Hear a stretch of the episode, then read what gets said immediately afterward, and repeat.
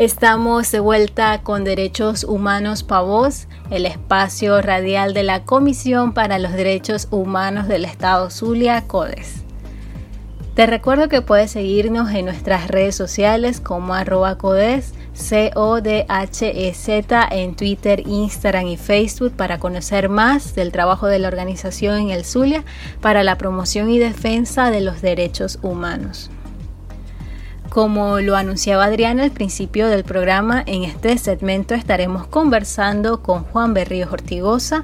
Él es el coordinador general de CODES acerca de los últimos estudios realizados por la organización para evaluar el acceso a los alimentos y la seguridad alimentaria en los municipios del estado Zulia. Desde el inicio de la cuarentena, CODES ha realizado sondeos para evaluar el consumo de alimentos y seguridad alimentaria en el contexto de la emergencia sanitaria debido a la pandemia del COVID-19 eh, un sondeo que hace referencia al consumo diario y semanal de los alimentos para saber si las familias zulianas se alimentan eh, adecuadamente.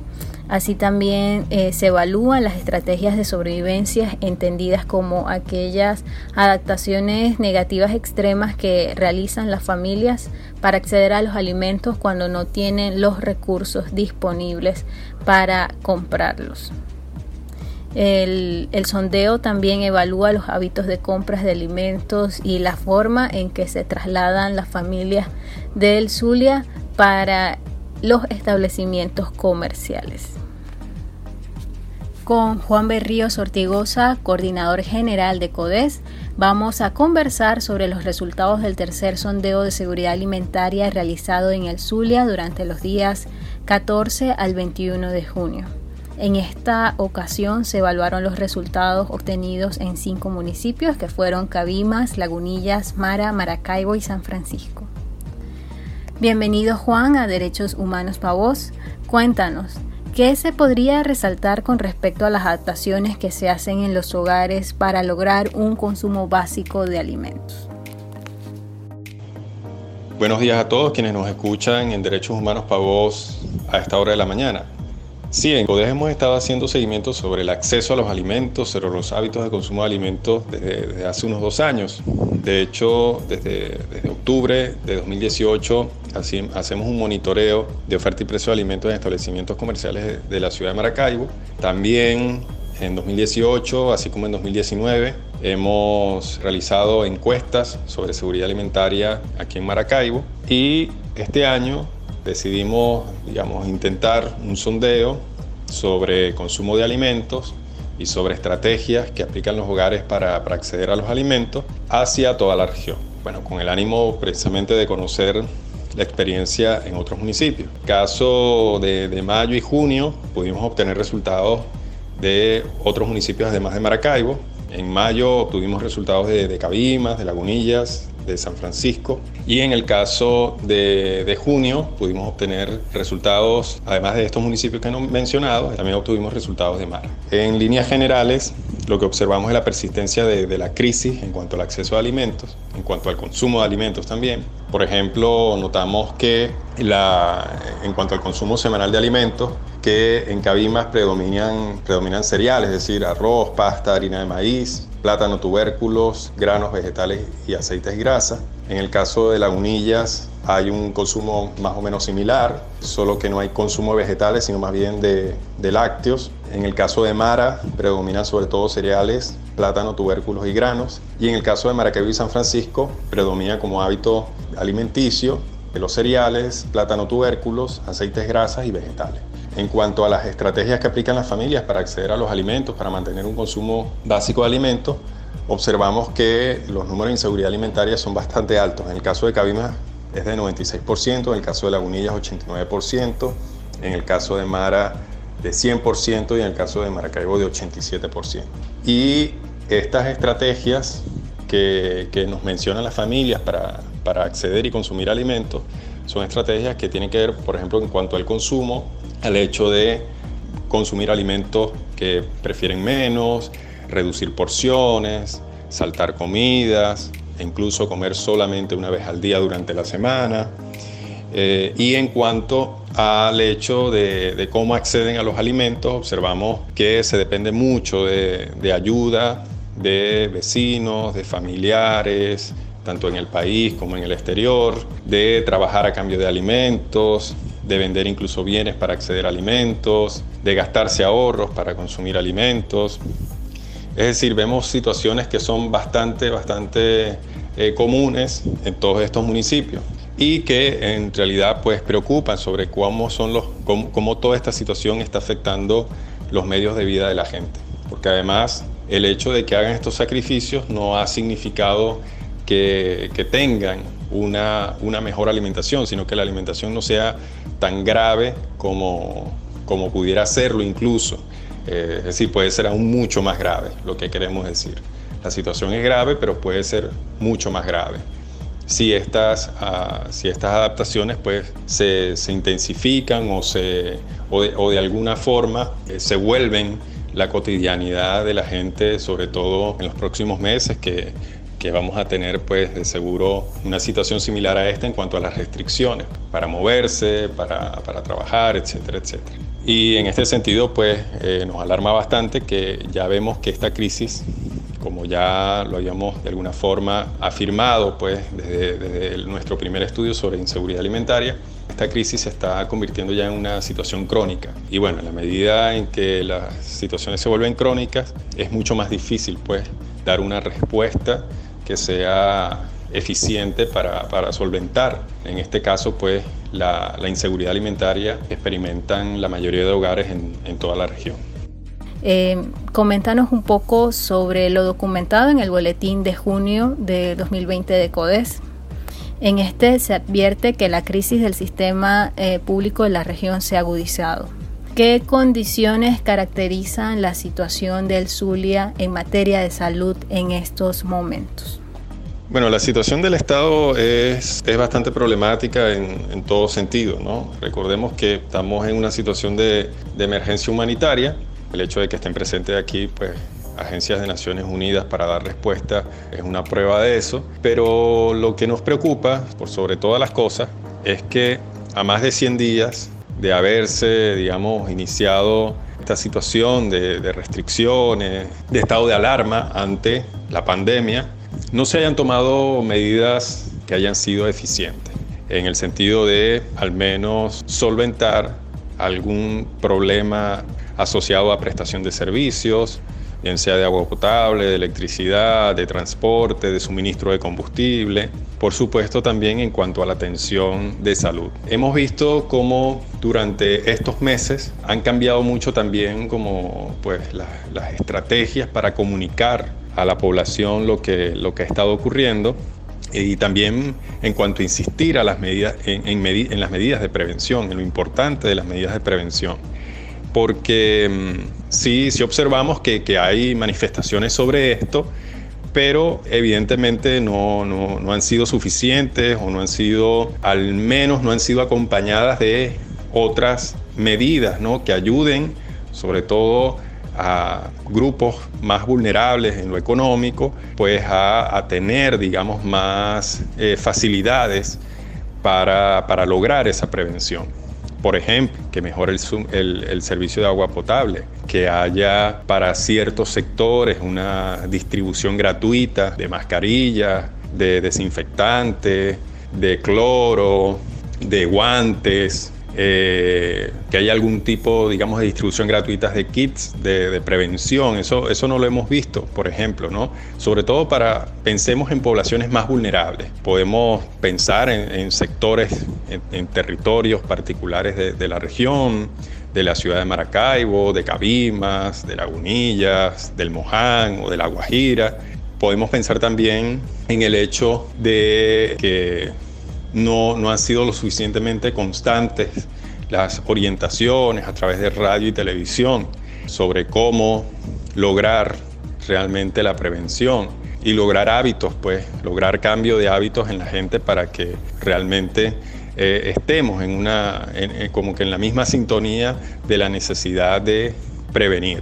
Pero también preocupa mucho que no ha sido sino con el agravamiento ¿no? del número de casos, incluso ante el foco ¿no? de, de, contagio tan importante que fue el mercado de las pulgas, que las, las acciones o los programas para el tratamiento tampoco han sido muy programados, ¿no? en el sentido de que ha debido explotar el problema para que entonces empezaran a movilizar ciertas acciones como el hecho de equipar mejor el hospital universitario, de anunciar la existencia de otros hospitales centinelas y, eventualmente luego equiparlos. Es decir, da la sensación de que hay mucha improvisación y esa improvisación genera desconfianza, genera incertidumbre y por supuesto una situación que es mucho más difícil de controlar en este momento. Creo que es importante a partir de lo que se documentó en junio, que el personal sanitario, médicos y médicas, enfermeros, enfermeras, tengan una mejor atención por parte de las autoridades, que este personal sea equipado de una manera debida. Hemos documentado un sinnúmero de, quejas durante todos estos meses al respecto y sobre todo en, en junio, y que realmente ante esas demandas, ante esas solicitudes, pues no ha habido mayores ni mejores respuestas. Y, esto evidentemente pues es algo que, no debe ocurrir, se debe dar respuesta y más allá ¿no? de, anuncios, más allá de promesas, se debe dar una respuesta, sobre todo para que ese personal esté tranquilo en cuanto a su seguridad, esté pensando precisamente y ocupado y concentrado en la atención de, las personas que, que, necesitan esa, esa atención y no tanto pues en pensar tanto, en preocuparse tanto por los riesgos, que de hecho existen los riesgos aún utilizando equipos de bioseguridad, pero sin equipo de bioseguridad pues, pues obviamente eh, ya los riesgos se hacen una, una realidad para médicos, para, para enfermeros, enfermeras y lo hemos visto pues con un número de casos que han sido ya reportados por colegio de médicos, por colegio de, enfermería, acerca de personal que eh, se ha enfermado y que también ha fallecido lamentablemente por no haber tenido la protección suficiente en la atención de casos. Hablamos con Juan Berríos Ortigosa, coordinador general de CODES, acerca de los últimos estudios realizados por la Organización de Derechos Humanos para documentar la situación del derecho a la salud y el acceso a los servicios de asistencia sanitaria en la región. Vamos a un corte y seguiremos con más de Derechos Humanos para Voz por la señal de Radio Fe y Alegría 88.1 FM. Ya regresa Derechos Humanos para Voz por Radio Fe y Alegría 88.1 con todas las voces.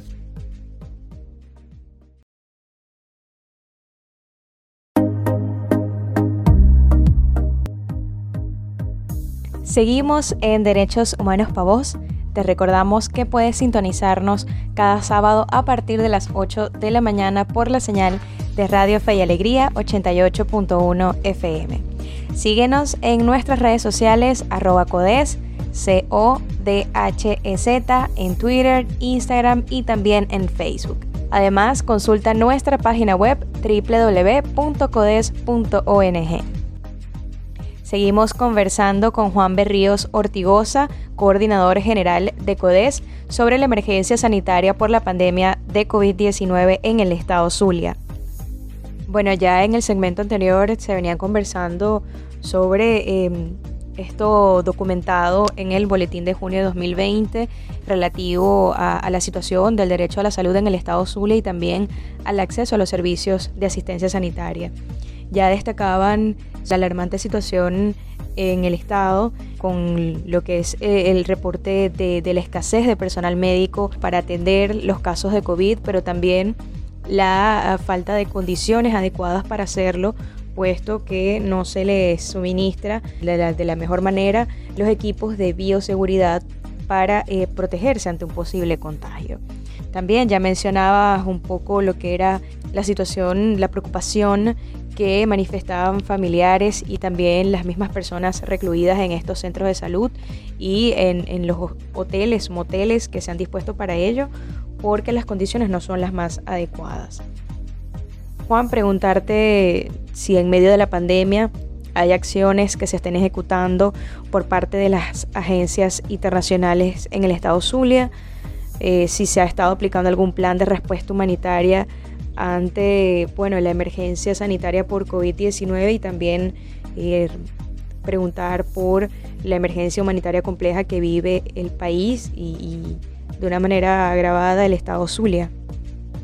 Bueno, en este momento la, Agencia de Naciones Unidas, que tiene a cargo la respuesta humanitaria, que es OCHA, que se encuentra aquí en, Venezuela, está, mm, eh, digamos, anunciando un plan sobre respuesta humanitaria para, para este año 2020 hasta ahora eh, nos parece que, la respuesta no, ha tenido el impacto que, todos quisiéramos que, tenga, en el sentido de, ser, masiva eh, y de llegar a la mayor cantidad de gente posible. Eh, pero bueno, lamentablemente eso por alguna razón no, no está ocurriendo, pero nuestro llamado en todo caso, nuestro exhorto en todo caso, es que es que este plan que se ha anunciado para el año 2020 sea un plan que, tome en cuenta las necesidades eh, a partir de, los diagnósticos que ya existen, incluso diagnósticos oficiales de Naciones Unidas como el que se hizo sobre inseguridad alimentaria por parte del Programa Mundial de Alimentos durante el año pasado. Entonces, ese tipo de, eh, de diagnósticos orientan o deberían orientar la actuación y la respuesta que, se debe tener en una situación como la que está pasando el país y que es una situación que se ha agravado sobre todo durante este primer semestre del año, por la situación de la pandemia. Entonces, bueno, básicamente eh, nosotros vamos a estar a la expectativa, vamos a estar pendientes del desarrollo, de la ejecución de este plan para, eh, en todo caso, eh, tratar pues de llamar la atención sobre aquello que consideramos es necesario que se tome en cuenta, que se considere para atender a la mayor cantidad de gente posible en inseguridad alimentaria. ¿Qué recomendaciones hace CODES en torno a lo documentado en este boletín mensual de junio de 2020? Bueno, nuestras recomendaciones, más que recomendaciones, son exigencias y es la exigencia de que las distintas denuncias, quejas que se han dado durante estos meses, sobre todo de parte del personal médico y de enfermería, en concreto del Hospital Universitario de Maracaibo, así como de las personas que están recibiendo atención allí, como las personas que se encuentran en moteles, en diversos moteles de, Maracaibo y de la región, que se atiendan, que se atiendan esos reclamos, que se atiendan en el sentido de resolver los problemas que han sido denunciados. Es importante esa confianza en el sistema, en las autoridades para controlar la pandemia. Eso es importantísimo, es clave, es un factor clave, pero es necesario que se den respuestas. No meras promesas, sino acciones concretas, no que sean, digamos, publicitadas en, redes sociales, no, acciones concretas que, que que experimentemos, que, que las personas afectadas experimenten, que el personal médico y de enfermería eh, observe que realmente cuentan con equipos de bioseguridad adecuados, que las personas que están siendo atendidas reciban un tratamiento adecuado, reciban una alimentación adecuada, una alimentación nutritiva para poder superar la, la enfermedad. Y bueno, falta mucho por hacer en ese sentido y creemos que la responsabilidad de ello recae en el gobierno, pero también recae en las agencias de Naciones Unidas que están en este momento en el terreno. Es decir, es importante que haya una debida comunicación, planificación y además un accionar programado, eficiente, que atienda a la inmediatez del problema que en este momento está ocurriendo en Venezuela que por supuesto en, el caso venezolano y en el caso zuliano estamos además con una emergencia humanitaria de sustrato y por supuesto eso complica mucho ¿no? la, manera de, enfrentar la, la, problemática. Pero insistimos en esto, en la necesidad que aún es tiempo, aún es tiempo de tomar acciones, de resolver lo que se ha planteado desde el personal médico y de enfermería insistimos, de las personas que, están siendo atendidas, insistimos en los distintos centros hospitalarios y y, que están, y que se encuentran además internadas en refugios y en albergues para bueno, lograr que la propagación de la, enfermedad se, se, contenga, se controle y bueno, de alguna forma podamos retornar de manera progresiva a una normalidad, a una mejor situación y a recuperar lo que en este momento hemos perdido, es decir, o por lo menos recuperar algo de lo que se ha perdido durante esta época. Y entre otras cosas, pues tratar de resolver un, poco mejor eh, otros temas relacionados a la, a la crisis de la pandemia, como el problema de acceso a servicios públicos, como el problema del acceso a, los alimentos y por supuesto todas las distintas situaciones difíciles que en este momento pues sufre la mayoría de la población en el Zulia. Así es, Juan. Nosotros estamos llegando al final de este segmento. Agradecemos a Juan Berríos Ortigosa, coordinador general de CODES, por aceptar nuestra invitación a Derechos Humanos Pavos. Juan, si pudieras extender un mensaje final a todos nuestros oyentes del programa. Bueno, nuestro mensaje final es pues, reiterar nuestro llamado urgente a que se atiendan las necesidades del personal médico y de enfermería, todos los centros de salud de la región, en particular los del Hospital Universitario Maracaibo, de las personas que son allí atendidas, de las personas que se encuentran en albergues y refugios, de la necesidad de insistir en campañas de prevención, pero también acompañar esas campañas de prevención con dotación de insumos, de bioseguridad para la gente. Creemos que eso también es importante, pues no todos tienen las posibilidades de, adquirirlos. ¿no? Por supuesto, de mejorar el servicio de agua potable, de que el servicio de agua potable realmente sea un servicio de calidad. ¿no? Eh, Sabemos que se han, se han hecho diversos anuncios, pero la, la, realidad no cambia. Es decir, el servicio sigue siendo un servicio bastante precario. Y bueno, en líneas generales, es responsabilidad de las autoridades, de los gobiernos locales, del gobierno regional, del gobierno nacional, atender estas necesidades, cumplir con la responsabilidad, pues precisamente, de atender esos requerimientos y esas demandas legítimas de la población. Y por otro lado, pues el mensaje para, para la población, que es necesario pues, tomar conciencia de que cada uno de nosotros es un agente de prevención. En la medida de nuestras posibilidades debemos hacer pues, nuestra contribución a que, a que este problema no, no se agrave. Creo que también es importante a la vez mantener la calma a pesar de las circunstancias, de, también cuidarnos un poco ¿no? en ese sentido eh, psicológico, ¿no? de mantener la esperanza, de mantener optimismo, de que esto lo podemos superar obviamente siempre que actuemos de manera, de manera solidaria, en conjunto, y pensar que los días por venir van a ser unos mejores días. Gracias, Juan Berríos Ortigosa, coordinador general de CODES. Nosotros por los momentos hacemos una nueva pausa en Derechos Humanos para Vos y regresaremos luego del corte por la señal de Radio Fe y Alegría 88.1 FM. Ya regresa Derechos Humanos para Vos por Radio Fe y Alegría 88.1 con todas las voces.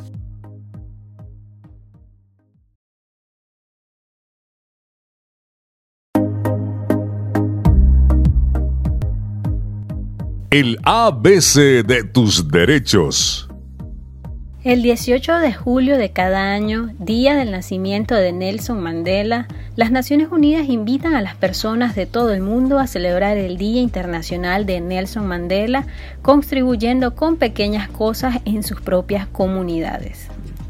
Cada ser tiene la capacidad y la responsabilidad de forjar un mundo mejor y el Día de Mandela es una buena ocasión para emprender ese cambio, Nelson Mandela nació el 18 de julio de 1918 en Mexo, Sudáfrica.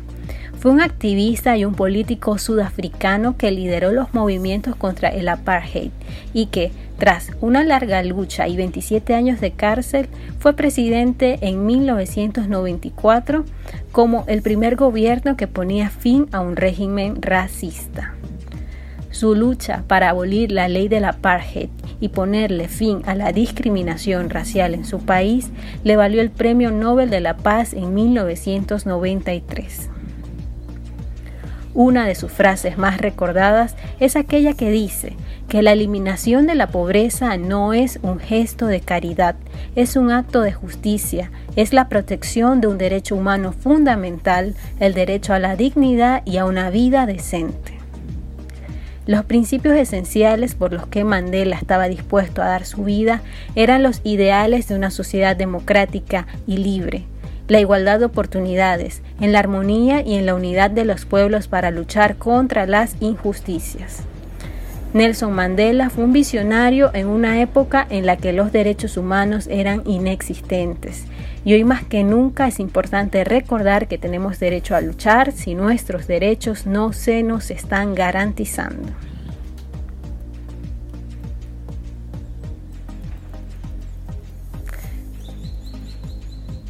¿Cómo se proclamó el Día de Nelson Mandela?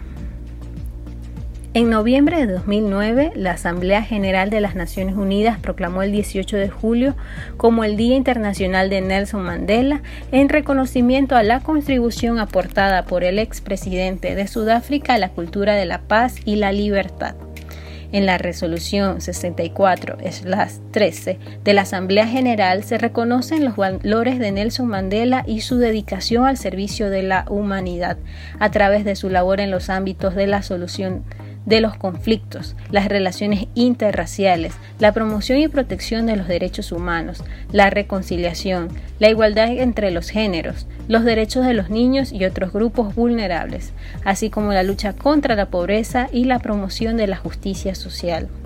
Se reconoce a su vez su contribución a la lucha por la democracia a nivel internacional y a la promoción de la cultura de paz en todo el mundo cómo movilizarnos para suscitar el cambio.